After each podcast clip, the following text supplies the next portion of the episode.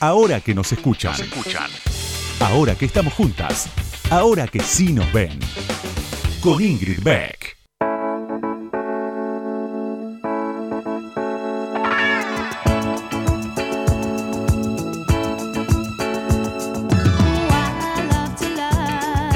Muy buenas noches, ¿cómo están? Bienvenidas, bienvenidos, bienvenides. Qué esfuerzo que hizo el presidente el otro día cuando presentó el plan de acción eh, contra la violencia por motivos de género para hablar en inclusivo. Valoremos ese esfuerzo y lo explicó bastante bien, explicó bastante bien las razones, aunque no era el tema de la presentación, pero no importa. Eh, estuvo bien que, explicara por qué a veces usamos el inclusivo. Eh, esto se estira, ¿no, gente? Esto del, esto del invierno, decía, esto del frío, esto de la cuarentena, lo único que podemos hacer es pensar en las cosas que nos hacen bien, ¿no? Fantasear, imaginar con nuestra nueva normalidad que va a ser mejor que esta, seguro, aunque implique andar embarbijados y embarbijadas todo el día, pero un poco salir afuera, al exterior, fuera de nuestras cuatro, cinco, siete paredes, las paredes que tengan en sus casas a mí lo que me pone de peor humor es el, son los días grises. Eh, los días de sol como que me dan un poco más de esperanza, no sé si les pasa. Y otras veces, otros días, tengo ganas de renunciar a todo, a todos los trabajos, a todo y dedicarme a, por ejemplo, cocinar. Solamente eso, sin lavar los platos, ¿no? Así voy transcurriendo la cuarentena, no sé cómo la pasan ustedes. Eh, pero bueno, yo les voy contando en estos espacios en donde se supone que eh, quienes conducen los programas deberían hacer editoriales. Bueno, yo les digo estas pavadas. A esta hora, ¿qué quieren que haga? Lo más lindo que tenemos hoy, como siempre, es la entrevista. Y la entrevista empieza en un ratito nada más. Hoy tenemos un, un personaje, una personaje.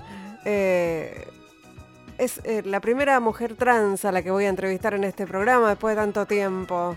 Y vamos a hablar enseguida, nada más, con Ángeles Maribel Elguera, que es la coordinadora de la Subsecretaría de Género del Servicio Penitenciario Bonaerense. Nada más y nada menos. Enseguida.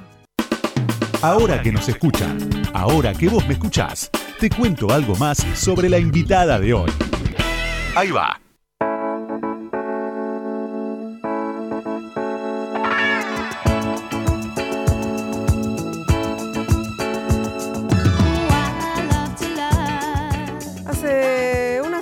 Un poco más de una semana, hace unos, unos días. Ángeles Maribel Elguera estaba trabajando en la unidad 45 de Melchor Romero, trabajaba en el sector de sumarios. Eh, tiene una experiencia de 15 años en el servicio penitenciario. Ella tiene 35. Es una mujer trans. Tiene tres hijos y juega la pelota en la Liga de Fútbol Femenino Amateur de La Plata. El 28 de junio, en el Día Internacional del Orgullo, recibió el nombramiento como coordinadora de la Subsecretaría de Género del Servicio Penitenciario Bonaerense. Así que ahora, como les anticipé, estamos en contacto con Ángeles Maribel Elguera. Muy buenas noches, Ángeles, ¿cómo estás? Hola, buenas noches, ¿cómo le va? Muy bien, eh, muy contenta de, de, hablar con vos y, mientras eh, leía notas que te habían hecho y, leía tu biografía, pensaba, bueno, ¿qué, es lo primero que me gustaría preguntarle? Y, si podés contarnos cómo fue este día del orgullo para vos, ¿qué pasó? La verdad fue emocionante, no, no, no, no pensé eh, pasar por algo así y, la verdad estoy súper contenta y agradecida por, por el momento que me están dando. ¿Qué, ¿Qué fue lo que pasó ese día? Porque entiendo que fuiste a visitar a presas trans, ¿no? A Florencia Varela. Sí, sí, fui, hicieron un pequeño actito entre ellas, nomás las del pabellón, em, por el Día del Orgullo, y nada, quise estar ahí para, para ver cómo, cómo se mueven los sentimientos que les genera eh, el Día del Orgullo y, y, lo que puedan llegar a expresar, ¿no? ¿Y qué, qué cómo te recibieron? ¿Qué te decían? Debe ser una situación eh, de, digo, de alegría, de empatía y a, la vez de sorpresa tener una, una, una, coordinadora del servicio penitenciario que sea trans y que pueda empatizar con esa, con esa situación. Sí, la verdad que ya las chicas ya me conocían, dicen que hace mucho que están esperando que, que, yo me haga cargo de ellas. Ah, o sea, sabían antes que vos que... Sí, sí, ya me conocían toda la vida. ¿Y qué te, qué te dijeron aparte de eso, de que te estaban esperando? ¿Vos eh, qué hicieron? ¿Charlaron sobre la situación? Sí, estuvimos charlando un poco, eh, me estuvieron contando algunas cosas y, y la verdad que, que estaban contentas de, que yo asumiera como coordinadora de la, de la población trans.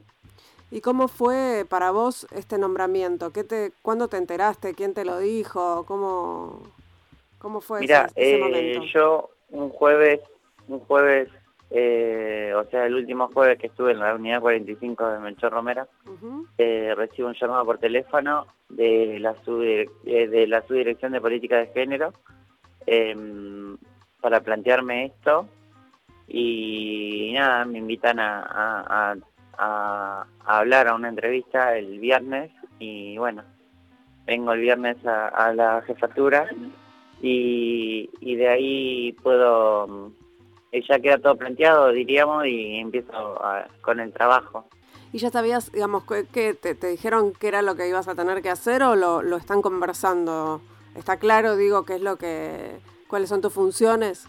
Sí, me tengo que encargar de la población trans del servicio penitenciario y, y, nada, tratar de, de, hacer todo lo posible como eh, lo que es tratamiento, el, el tema del registro de, individual de cada una, el tema de salud y los tratamientos que puedan llegar a, necesitar. Hay, eh, por, por las, los números que tenemos, son que hay 66 personas travestis y trans en, en encierro, en Sierra Chica, Varela y Batán, y digamos, es como, como, en, como en fuera del encierro, supongo que vos lo habrás vivido también, eh, son personas que sufren, digamos, están en peores condiciones que en general que el resto de las, de las personas en situación de encierro. Vos esto lo, lo comprobaste, me imagino. Sí, sí, sí, es una situación difícil para, para las personas trans y, la verdad que, que, que desde afuera o desde adentro, o sea, más o menos es lo mismo, es el mismo reflejo. La cuestión es, que el servicio tomó eh, tomó la iniciativa de, cambiar esto y de, empezar a, a, a, lo que realmente necesita el mundo, así que la verdad es, es un acto muy muy bueno, ¿no? El que, que se está generando. En general, eh, estas, estas personas en situación de, de encierro reciben, eh, por ejemplo, si están transicionando, reciben eh, la medicación hormonal? ¿Cómo es esa situación? O, o, esta es una de tus funciones, garantizar que esos servicios, digamos, esos, que, tengan acceso a la salud, eh, etcétera. Sí, sí, sí, la idea es garantizarle todo todo lo que lo que corresponda y, y ayornar el servicio según la ley de identidad de género. Eh, así que nada, vamos a, trabajar en todo, en todo lo que respecta a ella para, para poder darle la, lo, que en verdad necesita, ¿no? Eh, estamos hablando con Ángeles Maribel Elguera, que es eh, coordinadora de la Subsecretaría de Género del Servicio Penitenciario Bonaerense, que está a cargo de la población trans del, del servicio, digamos, de, de, las personas trans que están en, en, situación de encierro en el Servicio Penitenciario Bonaerense. Ángeles, te invito a escuchar un audio muy breve y seguimos conversando. Buenísimo, vale. Vamos a ver en vivo lo que está pasando en este momento con la presidencia de Amado Budú. El Senado está debatiendo esto y buena parte de los senadores. Resultan 55 votos afirmativos, una abstención. Bueno, entonces estamos viendo en vivo eh, lo que comentaba Jorge. La sanción de esta Cámara se convierte en ley y pasa al Poder Ejecutivo. Se ha sancionado también eh, con el proceso legislativo en la Cámara Alta el proyecto que venía de la Cámara de Diputados. Claro, bueno, a partir de ahora es, se ha llamado, se ha dado a llamar identidad de género. Cualquier persona que dice yo no estoy conforme con 18 minutos primero ir al registro civil. y que me cambien se aprueben todas las el nombre, que están pendientes nombre femenino o masculino, cambio. Tengo el derecho, sin, como muy bien vos destacabas, no necesito una autorización judicial para hacer un cambio de sexo, una intervención quirúrgica. Era parte de un noticiero en donde se decía, se hablaba de que se había sancionado finalmente la ley de identidad de género que es pionera, eh, la Argentina es pionera en este sentido. ¿Te acordás vos de ese momento, Ángeles, de cuando se sancionó esa ley y, cuál era tu situación? La ley de identidad de género. Sí.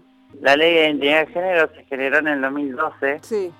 Eh, y yo es en el momento en que comencé la transición desconociendo esa ley. Ah. Eh, no, no, no sabía que existía. ¿En serio? Ni, que se estaba por sancionar, se dio de casualidad. Mirá. ¿Y, y después te enteraste de, su existencia? Sí, me entero en el año 2013 cuando inicio eh, una pelea con Yoma por el tema de mis tratamientos hormonales y ahí me hacen saber que, la, que había una ley de identidad de género que, que decía que mi obra social se tenía que hacer cargo. Así que empezamos a, a leerla, a conocerla, a integrarme y a entenderla y, desde ahí empezamos una pelea con Yoma para, para poder tener los tratamientos hormonales. ¿Que, ganaste finalmente?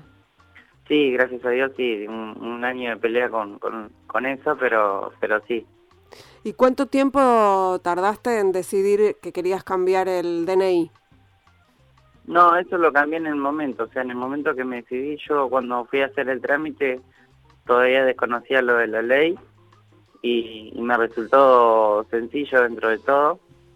Em, y bueno, nada, qué sé yo, cuando cambié el DNI ya eh, lo presenté en el trabajo y, bueno, gracias a Dios me tocó un subdirector que, que me ayudó con los papeles para que me den el nombramiento como persona femenina. Eh, y, digamos, en paralelo vos estabas eh, haciendo tratamientos para la reasignación de, de sexo, ¿no? ¿Eso fue más, eso fue más largo? ni bien hice la transición, yo ya quería todo, como toda mujer ansiosa quiere todo ya. eh, bueno, eh, quería todo ya y bueno, lo de la resignación de sexo tardó un poco. Eh, recién me la aprobaron en el 2017 con la ayuda de la Defensoría del Pueblo en la Nación, eh, que me ayudaron un montón y me ayudaron a que mi idioma pueda aprobar algo que tendría que hacerlo sin, sin ningún tema de discusión, ¿no? O sea que, bueno. Y, terminaste, digamos, ¿cuándo, ¿cuándo adoptaste definitivamente la, la identidad femenina? o la Sí, no sé cómo... La, identidad me la hice en el 2012, la, la resignación de sexo en el 2017, eh, después de haber pasado porque había una ley de identidad de género que te decía que no tenemos que ser expuestos a psicólogos ni ninguna de esas cosas y Yoma hizo todo lo contrario. Yoma me mandó a hacer estudios con psicólogos y un montón de cosas que, que la verdad que, que estuvieron patéticos. ¿Y pero por qué? ¿Qué buscaban? Obviamente no pagarte el tratamiento, era ese el objetivo. Que te, no pagarme el tratamiento o tratarme como si fuera una enferma. Claro.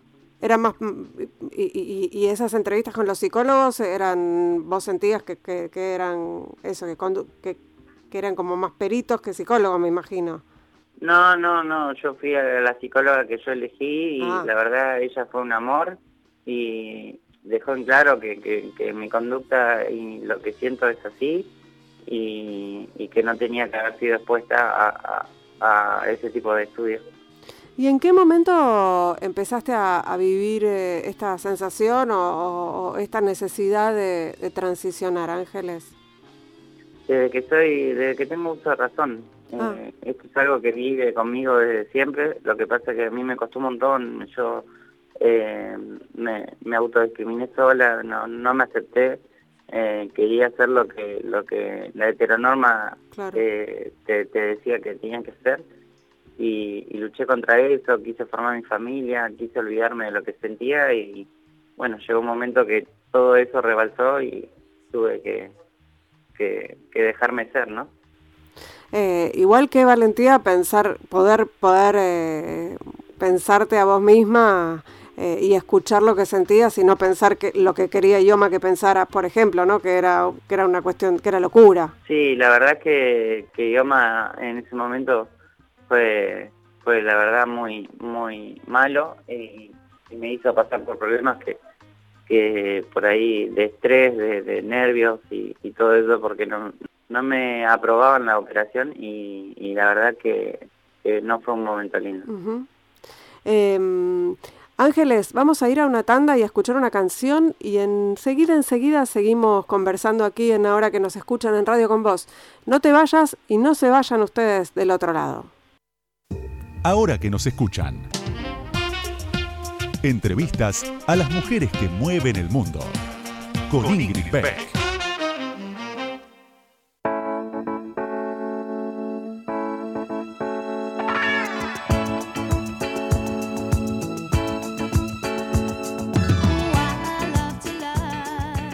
En Ahora que nos escuchan aquí en Radio con Vos. Estamos charlando con Ángeles Maribel Elguera, que es una mujer trans y que es, eh, trabaja en el servicio penitenciario bonaerense y que está a cargo eh, de la población trans del servicio penitenciario bonaerense.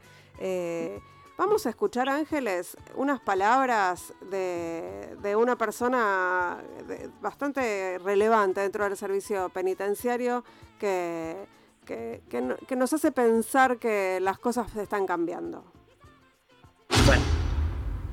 El servicio penitenciario de la provincia de Buenos Aires está integrado por 24.000 hombres y mujeres. De esos 24.000 hombres y mujeres, el 30% son mujeres. Antiguamente nos decían lo siguiente, si de 24.000 el 30% son mujeres, ¿cuál es el porcentaje de los 45.000 personas privadas de libertad que son mujeres? El 3%, más o menos, 4%. Entonces nos decían, la conclusión es muy clara, estamos sobredimensionados. Por eso es importante que este debate de la presencia de la mujer, no solo en el servicio penitenciario, sino en todos los ámbitos del Estado y ámbito privado, se avance y esté saldado. Estábamos escuchando a Xavier Areces, que es el jefe del Servicio Penitenciario Bonaerense. Esto lo dijo en una charla en la Universidad de Belgrano. Y es un dato, además, por supuesto, de tu nombramiento, Ángeles, de que algunas cosas en el servicio penitenciario están cambiando. ¿no? Uno, digamos, la, la, mirada que uno tiene desde afuera, que uno tiene desde afuera del servicio penitenciario bonaerense es que es un lugar es uno de los lugares en donde debe haber más misoginia, más machismo, más discriminación. Eh, y bueno, por ahí de a poquito se puede ir cambiando. ¿Vos cómo, cómo lo ves esto? No, sí, yo veo que la verdad se están haciendo cambios desde que empezaron a, asumir en, en, las cúpulas del servicio, en, las direcciones generales eh, mujeres.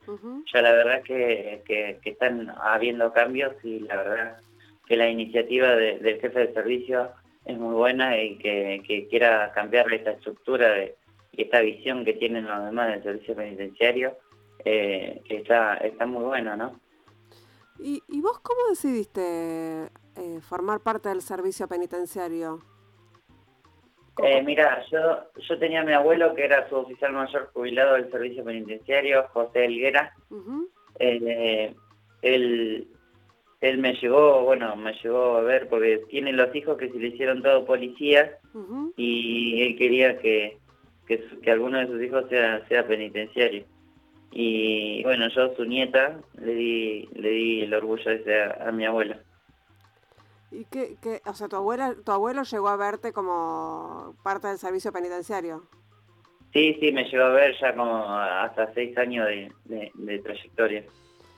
¿Y cómo fue tu proceso de transición dentro del servicio penitenciario? Porque imagino que trabajabas entre varones. Sí, igual eh, los oficiales no nos distinguimos por géneros, o sea, eh, trabajamos en donde nos toca. y, y, bueno, yo cuando hice la transición estaba en la unidad 35 de Magdalena. Eh, no la pasé muy bien, o sea, estuve, me costó un traslado eh, y un sumario por 15 días que estuve en la calle. ¿Qué quiere eh, decir que te costó un traslado? ¿Que te tuviste que ir a otro lado? Sí, me trasladaron por, mi condición. Y, bueno, eh, terminé en San Martín. Por, discriminación, claramente. Sí, sí, sí, seguramente que sí. no, no, no, te lo dijeron, no te lo dijeron directamente. No, directamente me trasladaron, o sea, no, no me dijeron nada. No te preguntaron ni te consultaron. Pero era era obvio, ¿no? O sea, me declaré me declaré dos días antes y al tercer día me sale el traslado, es como que, que, era obvio. ¿Y ahí en, y en, San Martín cómo te fue? En San Martín, bueno, en, en, el momento que caigo a San Martín nuevamente, porque ya había estado antes, eh, me encontré con toda la gente que, que estuvo conmigo eh, cuando yo trabajaba dentro del penal y, la verdad que, fue un momento agradable. Eh, a los chicos, los chicos no entendían, pensaban que yo estaba haciendo una, una broma o una apuesta. ¿Que te habías disfrazado o qué? Sí, sí, porque no, no, podían entender qué era lo que pasaba hasta que lo entendieron y me brindaron todo su apoyo. Por parte de la, de la jefatura de esa unidad en ese momento eh, no fue muy agradable eh, salvo de su director, que fue el que me ayudó con los papeles. Eh, y después el resto es como que no me querían en la unidad, pero bueno, se terminaron yendo, no sé si estaban tramitando antes su traslado o qué, pero se terminaron yendo y vino un director nuevo, un director Fernández que me conocía de otro lado y, la verdad que, me ayudaron un montón entre su director y el director nuevo que había llegado después. Eh, me, me, nombraron como jefa de visita y ya empecé a trabajar un poco más tranquila.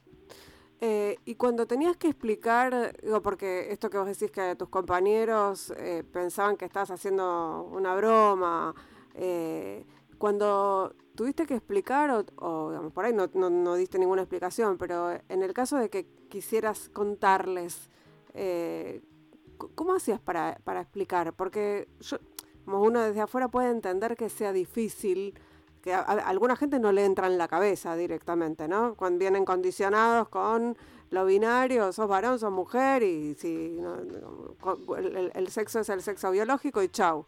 Entonces eh, entender que hay otras otras eh, otras identidades, eh, me imagino si es difícil en otros ámbitos, en el servicio penitenciario debe ser complicado convencer a los compañeros. Bueno, mis compañeros, la verdad, yo eh, lo que hice fue, o sea, eh, al llegar el fin de semana, organizar un, un, asado ahí en la guardia y, poder hablar con todos. Y lo primero que atiné es eh, a, a, contarles a ellos, porque, o sea, no es que cuando yo antes había estado en San Martín y cuando me fui, no es que perdí contacto con ellos, siempre estuvimos en contacto. y, y bueno, les empecé a contar cómo venía la mano. Al principio era risa, no sé, todas esas cosas, pero no, no creían que era verdad. Mm.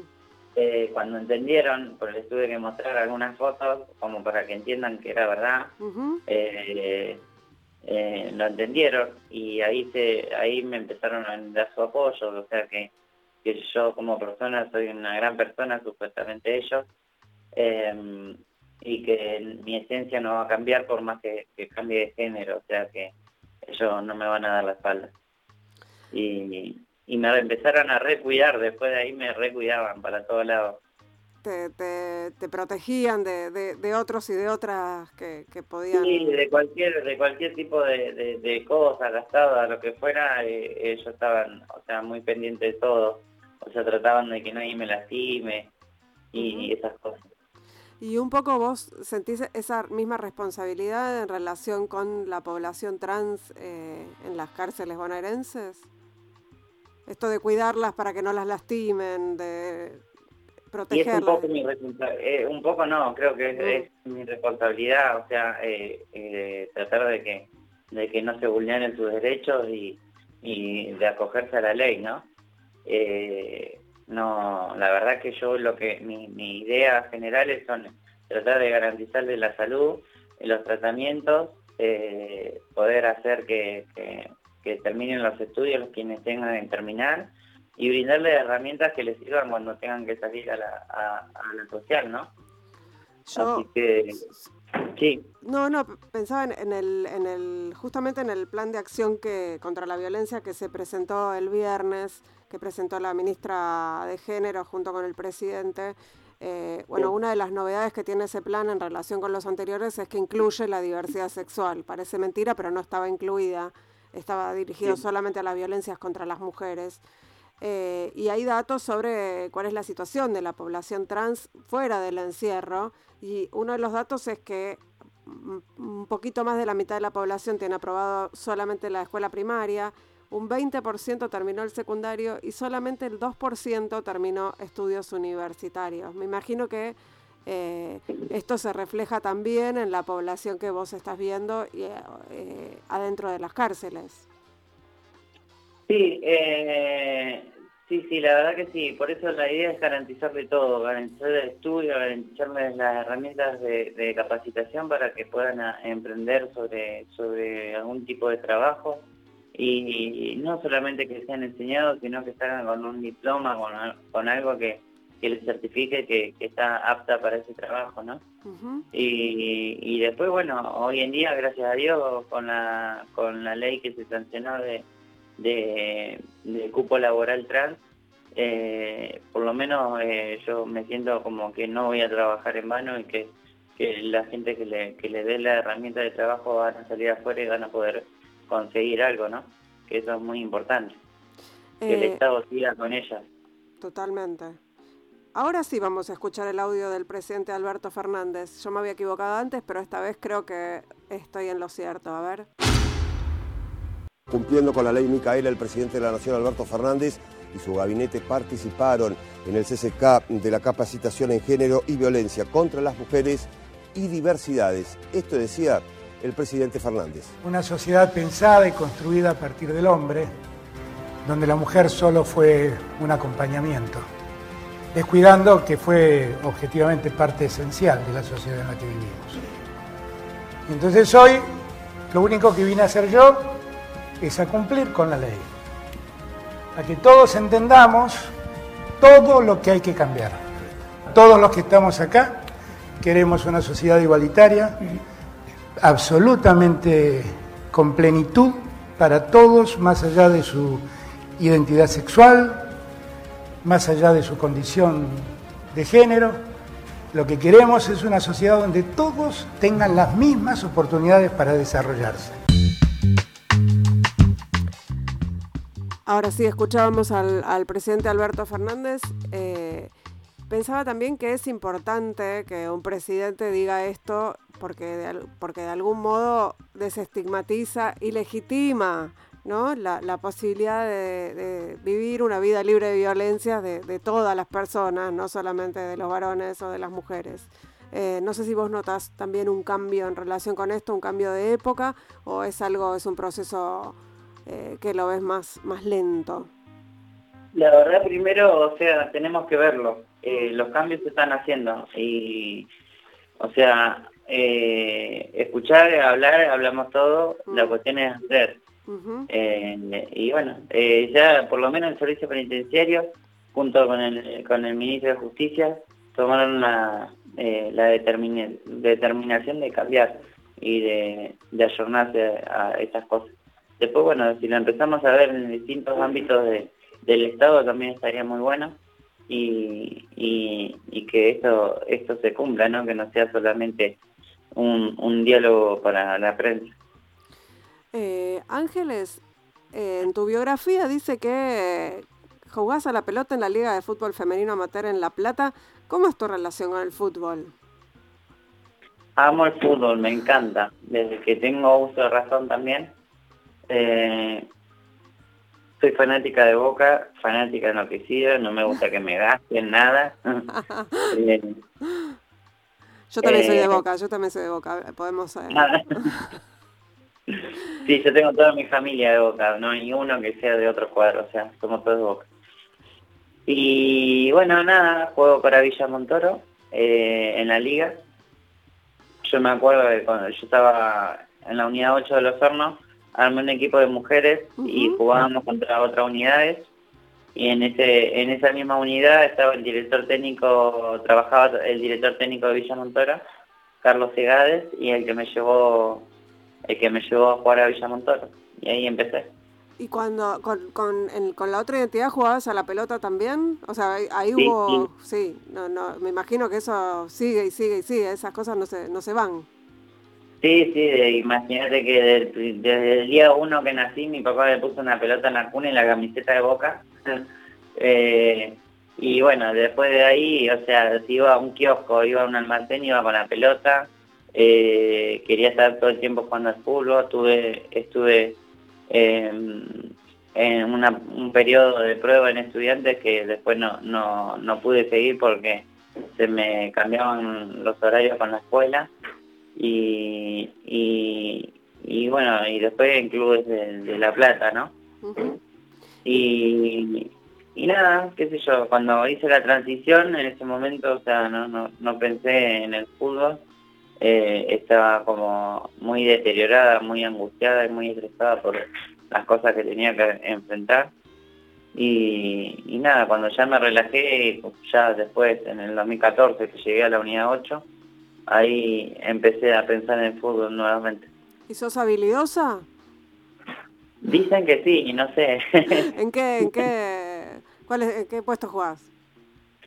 Yo juego de enganche o volante, según lo que requiera el director técnico. ¿Como quién, por ejemplo, para alguien que no entiende nada? Y mira, ahora, eh, así con 35 años que, esté, que estoy, tipo, no sé, mirando jugadores de Boca, ¿no? Tipo Cardona. ¿Como quién? Tipo Cardona. Tipo Cardona. Sí. Sí, pues estoy un poco pesadita porque no estoy haciendo ejercicio.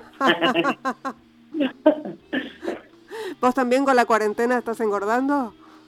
Ay, no, trato de, mantenerme así, pero sí, estoy un poco, un poco pero no mucho, pero bueno, algo que puedo manejarlo cuando ya tengan que volver a la cancha.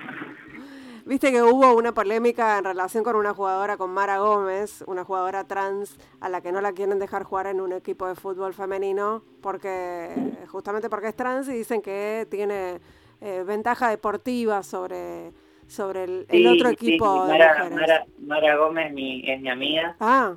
Y, nada, ella está en el club Villa San Carlos. Eso, en Villa San Carlos. Y, se generó esa polémica de de que juega con, con ventaja y un montón de cosas y la verdad, eh, esos son puros pretextos de gente que no, no sabe competir. Y, y nada, si te entrenás, eh, superás cualquiera, sea un varón, mujer, eh, lo que fuera. Y lo han demostrado las mujeres en su tiempo, ¿no? Ponerle la, la, la, las que levantan pesa, ponerle, eh, de la misma capacidad que un hombre. ¿Cómo, ¿Cómo lo ves a eso? Porque, o sea, están entrenando constantemente. Y, y un montón de cosas, así como te digo, en el fútbol hay mujeres que, que o sea, tienen una gran capacidad y una gran habilidad y, y porque se están entrenando todo el tiempo y vos te pones a pensar, sí, tenemos ventaja y no, porque nos agarran esas personas que se están entrenando todo el tiempo y no es lo mismo que, que jugar contra alguien que, que quizás lo único que prefiere es meter un pretexto y no entrenar. Sí, lo que suponemos es que si a las niñas y a los niños los dejaran, a las niñas, los dejaran entrenar, a digamos, con la misma intensidad y les diera las mismas oportunidades de que son chiquitos o chiquitas, probablemente habría muchísimas menos diferencias después a la hora de salir a la cancha. Claramente, o sea, si hubiesen empezado a jugar al fútbol desde que tienen uso de razón, como con la mayoría de, de, los varones lo hicieron y se lo inculcaron en esta heteronorma, eh, eh, quizás las mujeres hubiesen estado en el mismo o más nivel que, que cualquier otro. Eh, estamos hablando con Ángeles Malibel Elguera, que es eh, coordinadora, eh, está a cargo de la población trans en el Servicio Penitenciario Bonaerense, y nos vamos a ir una tandita y a una canción, y enseguida seguimos charlando y tenemos el último bloque de ahora que nos escuchan aquí en Radio con Vos. No se vayan. Ahora que nos escuchan, una marea verde de sonido. Con Ingrid Beck.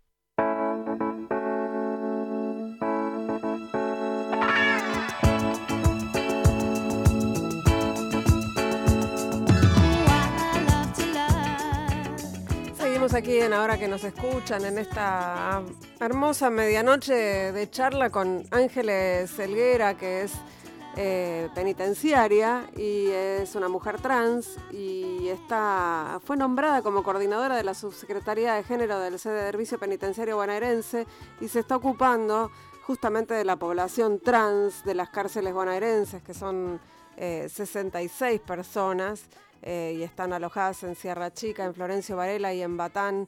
Y me decías, Ángeles, fuera de aire, que, bueno, pudiste ver a las chicas de Florencio Varela cuando fuiste a, conmemorar el Día del Orgullo, eh, pero que todavía no pudiste ir a Sierra Chica ni a Batán por las, razones de público conocimiento, digamos, por la cuarentena, el aislamiento. ¿Cómo, cómo, cómo ves ese encuentro con ellas? Sí, la verdad que eh, la situación en la que estamos viviendo en el contexto de esta pandemia eh, nos resulta difícil movernos. Eh, y nada, ahora estoy tratando de generar algunas entrevistas por, por Zoom, videollamada, esas cosas, como para, para poder empezar a conocerlas y, entrar un poquito más en, en el campo de, de las internas que están en aquel lado, ¿no? Eh, porque además me imagino que si saben que fuiste a ver a las de Florencio Varela, deben tener cierta ansiedad por, por conocerte y por contarte cómo están. Sí, sí, yo supongo que sí, y también yo tengo la, curiosidad y la ansiedad de, conocerlas eh, a cada una de ellas para, para poder eh, entender su situación y, poder empezar a trabajar de manera prolija, ¿no? Ya entendiendo a eh, habiendo evaluado a toda la, población trans, ya desde ahí puedes sacar algo mucho más, más rico y, productivo. Eh, Ángeles, vos contabas que venís de familia de penitenciarios y policías. Eh, y, cómo, cómo, cómo, es tu relación con tu familia a partir de la transición y, con tus hijos? Bueno, de familia penitenciaria solo mi abuela nada más. Ah, sí, eh, el resto policías, me Y después, el resto son todos policías. Eh, bueno, no, mi relación con mi familia, o sea, en el momento de mi transición fue devastadora para mí, me, me quedé, yo vivía en la casa de mi mamá, mm.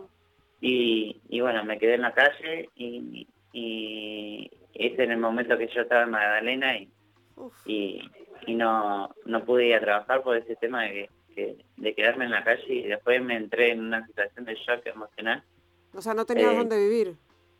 No, no, aparte me perdí, o sea, estuve 10 días sin, sin saber qué hice ah. eh, y hasta que me encontró una amiga y, me llevó a su casa eh, y, y nada, y yo entro en razón recién cuando cuando ella me, me estaba me estaba bañando mm. y, y bueno, ahí es como que entro en razón y empiezo a tener contacto nuevamente con, con, el, con el servicio penitenciario y, y el tema de bueno de mi familia, o sea, tuve muchos años sin verla, eh, hasta hace tres, cuatro años atrás me parece, que, que, nos empezamos a ver nuevamente, que, que me, vinieron a buscar y, y, intentaron eh, entrar en contacto de nuevo. Así que, bueno, nada, empezó una relación mucho más, más en paz y más tranquila yo ya contaba con mi lugar, con mi casa, eh, así que nada, hoy en día no, nos amamos, no, no, nos respetamos y eso está muy bueno. Eh, Ángeles, ¿qué, ¿qué esperás para la pospandemia, digamos? ¿Cómo ves que, se puede avanzar eh, en todo lo que falta eh, una vez que podamos movernos con más libertad? Eh, nada, nada, yo lo que quiero es, tener más presencia en las unidades donde me requieran y, nada, y empezar a, mover el tema salud y el tema de, entrar en contacto con diferentes ministerios de trabajo como para que puedan eh, eh, conseguirles algo que, les garantice eh, las herramientas para cuando tengan que salir. Así que nada, que la idea es trabajar a full y, y tratar de, cambiar un poco la, estructura que, tenemos de servicio. Me imagino que lo que encontrás ahí eh, con, las historias de vida de, estas presas trans tiene que ver también con lo que vemos afuera y es que eh, muchas de las personas trans, además de que tienen una esperanza de vida bajísima, eh, la, mayoría se dedican a, la prostitución porque no tienen otra forma de vida y muchas veces eso además la lleva a, la cárcel, ¿no? Es como un, círculo. Sí, sí, la verdad que siempre, o sea, todo se refleja en la cárcel de lo que es la, sociedad misma, ¿no?